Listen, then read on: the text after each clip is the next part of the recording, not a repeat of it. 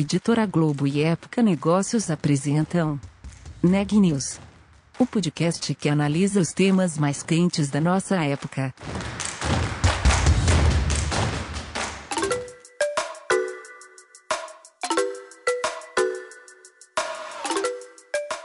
Olá, meu nome é Ana Laura Stachewski, eu sou da Época Negócios e você está ouvindo mais um episódio do Neg News, nosso podcast sobre os impactos da pandemia do coronavírus na economia e nas empresas.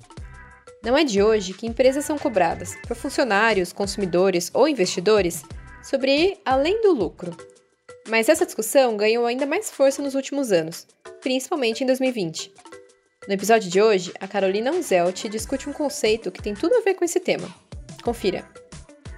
Se você ainda não tinha ouvido falar de ESG, com certeza conheceu a sigla para Environmental, Social and Governance durante a quarentena. Falei com Felipe Bittencourt, CEO da Way Carbon, sobre como as empresas podem incorporar as preocupações ambientais, sociais e de governança em suas operações. Confira. Felipe, bem-vindo ao Neg News. Muito obrigada pela sua participação, por conversar aqui com a gente. E eu queria começar te perguntando: bom, a pandemia sem dúvida potencializou as tendências ESG. É, queria entender por que você acredita que isso aconteceu e o que, que a gente deve fazer, é, nós, empresas, sociedade em geral, para garantir que esse movimento prevaleça no pós-pandemia. Legal, Carol, é um prazer estar aqui. Obrigado pelo convite. É, sem dúvida, a pandemia ela potencializou essa agenda ESG é, no mundo inteiro. Ah, eu, eu costumo dizer que a pandemia por coronavírus é um problema ambiental global, correto? E é, as questões, outras questões ambientais globais também, como por exemplo a mudança climática, é um problema central também na sociedade, cuja solução é muito mais complexa do que o próprio coronavírus, né? que você, em um tempo recorde, estamos conseguindo ter a vacina. Já mudar toda a sociedade para uma economia mais sustentável é, é, muito mais difícil e trabalhoso. Então, eu acho que o coronavírus é, chamou atenção para outros problemas ambientais globais e isso acabou tomando força e tomou muita projeção principalmente porque cada vez mais o mercado financeiro é, passou a olhar essa, essa variável. Tá? Então, dessa maneira, o mercado financeiro ele olha para as questões das empresas na, na agenda ESG com um olhar de risco. Risco para o negócio, risco financeiro para o negócio.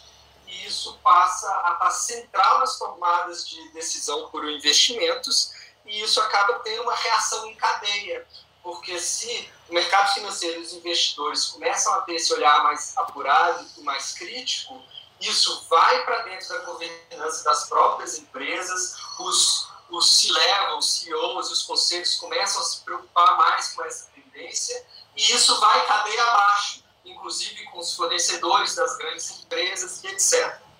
Paralelamente ao esforço é, e essa nova visão do setor financeiro quanto aos critérios ESG das empresas, você tem outros dois movimentos interessantes também que contribuem para essa agenda.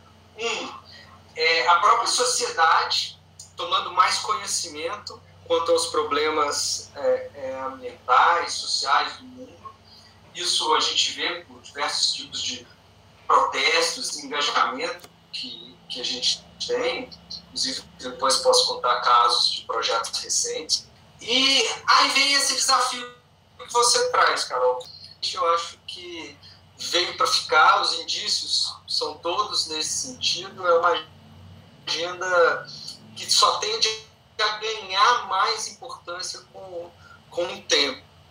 Bom, eu acho que você já tocou ali num ponto, eu queria entender um pouquinho como foi a procura das empresas aí na Way Carbon por consulta em sustentabilidade durante o período da pandemia. É, que tipo de soluções foram priorizadas e o que, que vocês observaram desse período? É, é bem, bem interessante, né? Porque foi um, um momento um momento um tanto quanto desafiador, principalmente no começo da pandemia. O ano tinha começado um pouco devagar, o que já era de costume aqui no Brasil, janeiro, fevereiro, pré-carnaval, aquela máxima, né? O ano começa pós-carnaval. Mas aí veio a pandemia. E a pandemia, então, é, num primeiro momento, todo mundo tirou o pé do, dos investimentos, inclusive na agenda de sustentabilidade, para entender um pouco mais é, da situação. Mas passados os quatro primeiros meses, é, o que a gente percebeu foi uma recorde de procura histórica. Mês atrás mês, a gente batendo recorde de, de vendas mesmo para empresas e também para governos. Né? A mesma agenda governamental continuou andando, é, querendo se aprofundar, querendo se preparar caso do, das empresas, se preparar principalmente para as demandas de mercado. Né? Eles, como eu disse, cada vez mais sendo pressionados pelos investidores, viram que não tinha como não caminhar com essas agendas. Né? Então, desde estratégias para entender a empresa, né? tem muita empresa que ainda não tem essa visão geral, ela faz várias coisas, às vezes pulverizadas, mas não tem uma estratégia de sustentabilidade atrelada ao negócio.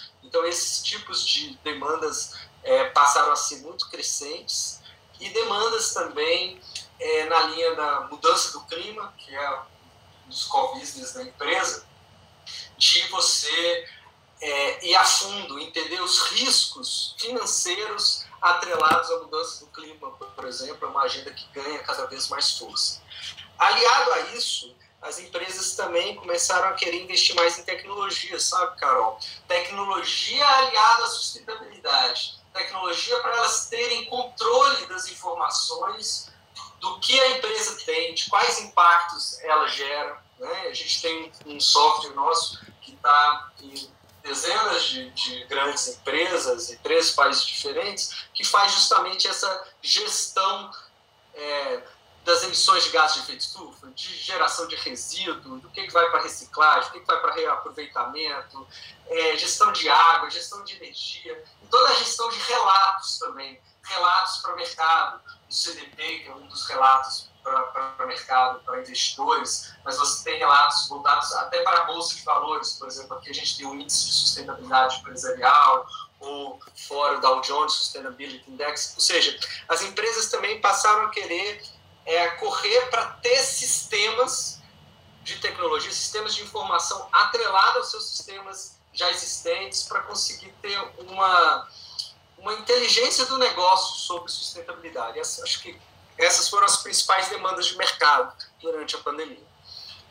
Maravilha, Felipe. Você tocou num ponto que me gera bastante curiosidade. É, no sentido de que a tecnologia é um. Enfim, a gente sabe que as mudanças hoje em dia são cada vez mais rápidas.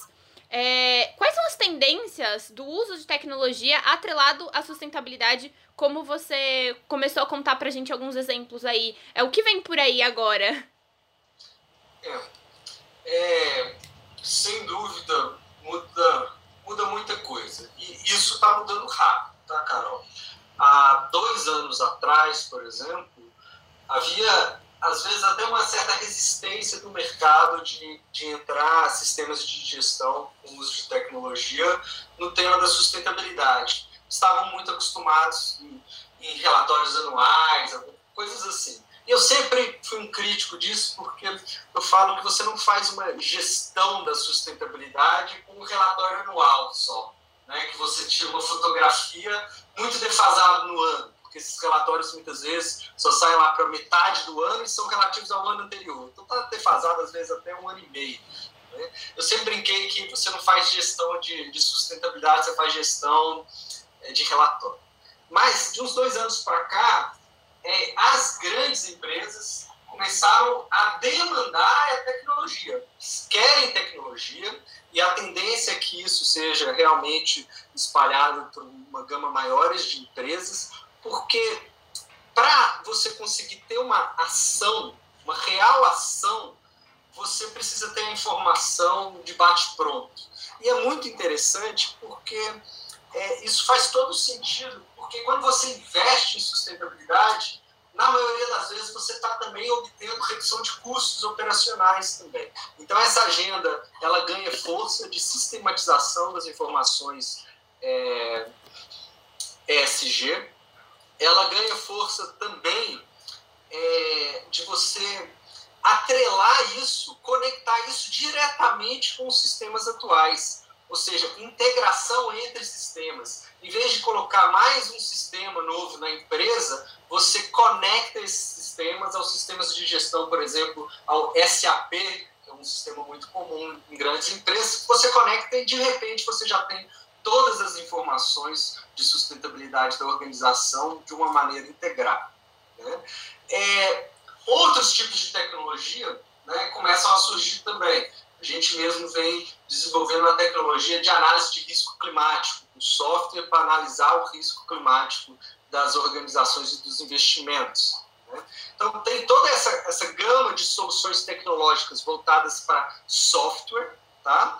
É, que tende a melhorar a gestão das empresas e por outro lado aí você tem já investimentos em tecnologia mais pesados é, voltados para para eficiência operacional para você por exemplo gerar mais energia é, é, numa caldeira do que antes. Você pensar por exemplo a gente vê ações de mitigação de emissão por exemplo, em mineradora, pensando tecnologia de, de você ter os equipamentos remotos, ou seja, não ter alguém ali num caminhão, mas sim tem um operador que está no escritório, que está pilotando um caminhão. Isso tudo você consegue otimizar é, não só a operação, mitigar riscos, mas também é, reduzir os impactos ambientais. Então, as tendências de uso de tecnologia tá desde as tecnologias nos processos para melhorar a eficiência operacional, quanto o uso de tecnologia por meio de uso de novos softwares voltados para a melhoria da gestão ESG nas empresas. Maravilha, Felipe, entendi. Bom, a gente falou aqui um pouquinho sobre como a tecnologia facilita esse processo de incorporação da sustentabilidade dentro dos ambientes corporativos, mas eu queria entender um pouquinho o outro lado da moeda. É, quais são os desafios que você observa que as empresas geralmente é, enfrentam quando elas vão encampar essa pauta? Enfim, e, e mesmo companhias historicamente associadas à destruição ambiental, é, enfim, frigoríficos com desmatamento, as mineradoras, elas podem encampar esses valores? O que, que elas tem que fazer nesse processo? Elas é, não só podem, mas elas devem. É, quem não entrar é, nessa visão ESG vai acabar ficando fora do mercado, seja por dificuldade a crédito, que começa a ter esse movimento também, né? não só dos investidores não investir em empresas, mas também de você hoje é, você ter os chamados green bonds e sustainable bonds, ou seja, quando você vai pegar dinheiro emprestado, se você tem práticas sustentáveis, você consegue pegar é, a juros diferenciados. Então, com o tempo, e isso tende só a escalar, quem não tiver esses tipos de prática acaba perdendo competitividade de mercado. Né? Então, é, eles têm que entrar. É, as dificuldades que né, esses setores que não se preocupam ou não se preocupavam tanto com, com a temática têm, ela é uma questão, claro, cultural e, e o, que dem, o que demora um pouco mais a, a, a mudança na ação. Contudo, experiências que a gente tem trabalhando com isso há, há 15 anos, é, a gente começa a ver com sucesso ações é, de mais curto prazo. Isso é, um fator preponderante para fazer essas mudanças acontecerem é realmente a alta direção acreditar nesse novo caminho. Tá? Então, nos trabalhos que a gente faz com, com essas empresas que estão começando na agenda, uma das coisas iniciais é fazer essa sensibilização, fazer com que esse discurso da sustentabilidade entre no discurso do negócio, do CEO, do C-Level como um todo, da alta direção, porque isso reverbera com muito mais força é, empresa abaixo. Porque, claro, é, a, as pessoas mais técnicas na operação do dia a dia da empresa, é, muitas delas com conhecimento e sustentabilidade, elas já acreditam na agenda, mas às vezes falta esse, esse balinho da, da autodireção para fazer com que as ações aconteçam, fazer com que os investimentos aconteçam de uma maneira mais rápida. Entendi, Felipe. Bom, você comentou a importância dos discursos ecoarem dentro desses espaços de poder, né? É, a transição para a economia net zero foi um dos grandes tópicos abordados pelo Fórum Econômico Mundial, né? Agora, no começo de 2021. É, eu queria entender de você de que maneira essas discussões impulsionam mudanças reais. É, o que, que a gente é, deve ficar atento para esse tipo de, de solução é, não ficar só no discurso, ir para a prática? É, é, o legal aqui, Carol, é que isso acaba sendo muito mais prático do que a maioria das pessoas imagina. Não só no, no World Economic Forum, né, a mudança do clima e essa agenda Net Zero é, tomou força. É, não sei se você chegou a ver a, a recém-carta aos CEOs do, do Larry Fink. Né? Da BlackRock, é, sim. Da BlackRock, sim. Lembrando que ele tem 8 trilhões de dólares sob gestão. Né? E ele fala, muito interessante, que ele fala que não vai ter nenhuma empresa em nenhum negócio que não vai ser profundamente afetado por essa transição da economia rumo ao net zero. Só esclarecendo aqui aos ouvintes, né? o net zero significa você ter emissões zero, emissões líquidas zero relativas a gases de efeito estufa. Né? Ou seja, você as empresas passam agora a, a, ter esse compromisso, várias já assumiram esse tipo de compromisso, a, ali a 2050 é o target mais longínquo, de serem zero emissões. Né? É, quando eu falo que isso acaba sendo na prática e não fica só no discurso, por quê?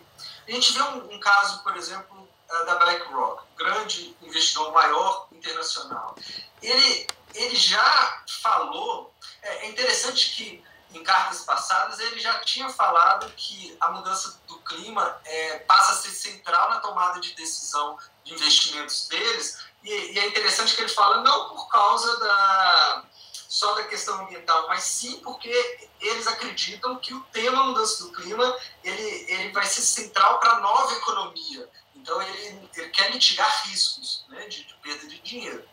E, e é interessante que nessa agenda Net Zero, eles já assumiram, é, é, a própria BlackRock já assumiu o compromisso de separar na própria carteira deles quem tem compromisso de quem não tem compromisso. Né? Então, você começa a ter diferenciação prática na hora de receber investimento. Né? Então, assim, essa agenda é uma agenda que tende muito a crescer, ela é extremamente desafiadora, muito mais do que a, as pessoas e as empresas imaginam. Ótimo, Felipe. É, bom, já que a gente está falando de finanças aqui também, eu queria perguntar um pouquinho sobre como tem sido o projeto que a Way Carbon está envolvida junto ao governo britânico é, para pesquisa de solução inova soluções inovadoras em finanças verdes. É, Quais são os aspectos particulares de gerar inovação dentro dessas concepções sustentáveis? O que, que de interessante é, você destacaria para gente? É, a gente a gente trabalha com essa temática em desenvolvimento tecnológico, na temática de sustentabilidade, ou seja, não só consultoria, mas também desenvolvimento de soluções tecnológicas, softwares, há, há muito tempo, né? 15 anos. E esse, esse é um projeto legal você tocado no âmbito do UK Pact, é um projeto grande, cerca de 500 mil euros, né? foi uma seleção internacional e focado aqui no setor financeiro. Em resumo, o que, que a gente pretende? A gente pretende ter um ferramental, realmente um software, para analisar o risco de investimento devido à mudança do clima. Ou seja, quando você vai é, analisar uma empresa ser investida ou emprestar dinheiro ou até em futuros é, seguradoras, você pode ter uma variável a mais de conhecer a empresa conhecer o risco que essa empresa tem de perdas financeiras devido à mudança do clima. Né? Ou seja, ah, se, se você tem um, um alagamento ou uma falta d'água, que isso influencia a, aquela empresa e a capacidade que aquela empresa tem de, de gerar receitas? Né? É, são modelos computacionais complexos, georreferenciados, né, que a gente faz isso de uma maneira por consultoria já há alguns anos e agora transformando nisso realmente num, num software que possa ser usado é, numa maior escala. Né? Esse é o, projeto do UK Impact e eu fico feliz da gente ter, ter ganhado. Está começando, então não tem muito ainda para ser mostrado, mas é um projeto desafiador pelo lado tecnológico, mas de grande impacto prático no dia a dia das instituições financeiras. Maravilha, Felipe. Bom, para finalizar, é, você acabou de assumir recentemente né, o cargo como CEO da Way Carbon. Eu queria entender quais são seus planos, suas expectativas e o que vem por aí. Legal. É, assumi agora em janeiro. A ela trabalha com, ciclos de cinco anos. Então, a gente tem um planejamento estratégico até 2025 e é importante falar também que a Unicab é uma empresa B, certificada. O que, que isso quer dizer? Que mais do que é, gerar receita financeira, gerar lucro, na Unicab a gente está preocupado em gerar impacto positivo. Então, dentro da minha agenda, é, a geração de impacto é algo que vai ser priorizada e realmente monitorada. É, atrelada a isso, claro, a gente quer continuar o nosso ritmo de crescimento, nosso ritmo ele é acelerado, esses últimos cinco anos foi extremamente acelerado e, e a gente quer é, multiplicar por cinco o nosso, o nosso faturamento em cinco anos, o que é bem na linha do que a gente fez né?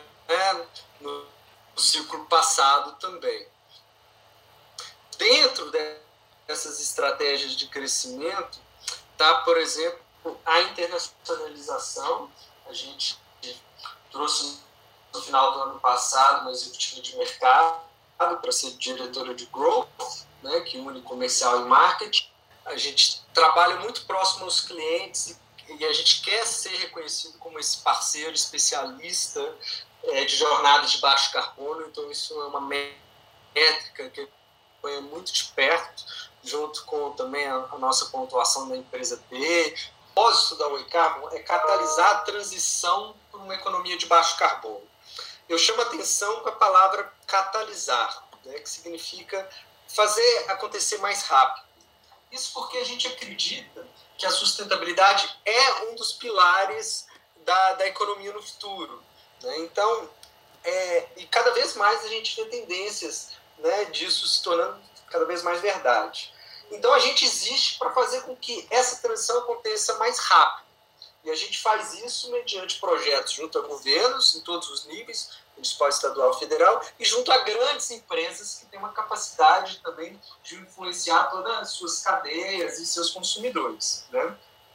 E como que a gente faz isso? A gente faz isso por meio da nossa tecnologia e por meio da nossa consultoria técnica em sustentabilidade, ou seja, é, por meio da nossa equipe. Hoje somos, vamos bater agora esse ano 100 pessoas, 100 colaboradores, e por isso uma das bandeiras mais fortes que eu tenho na minha gestão é realmente a Way Carbon ser um lugar, um excelente lugar para se trabalhar, onde os colaboradores é, consigam ali realizar seus propósitos pessoais, propósitos profissionais, porque só assim a gente consegue, é, dando valor às pessoas, é, realmente atrair e manter as melhores pessoas para lutar conosco nesse sonho de um mundo mais sustentável. Notícias do dia.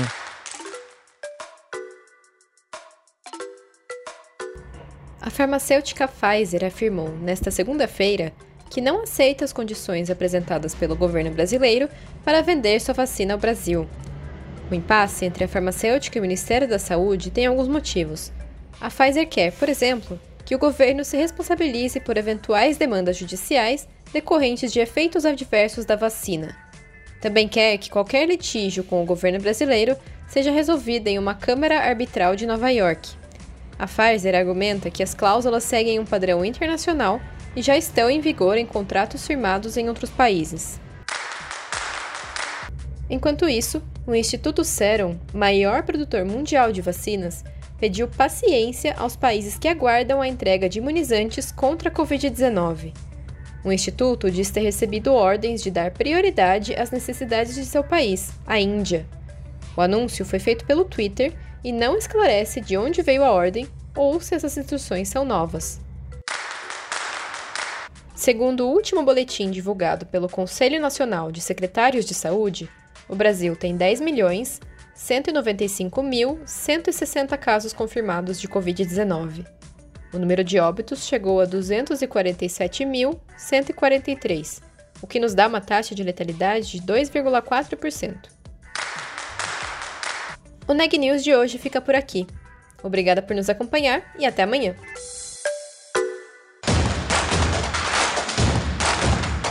Esse podcast é um oferecimento de Época Negócios. Inspiração para inovar. Não deixe de conferir nossos outros podcasts. Presidente Entrevista Presidente. The Office. E os negócios da nossa época. Ouça, acompanhe, compartilhe. Vamos fazer deste podcast o nosso ponto de encontro.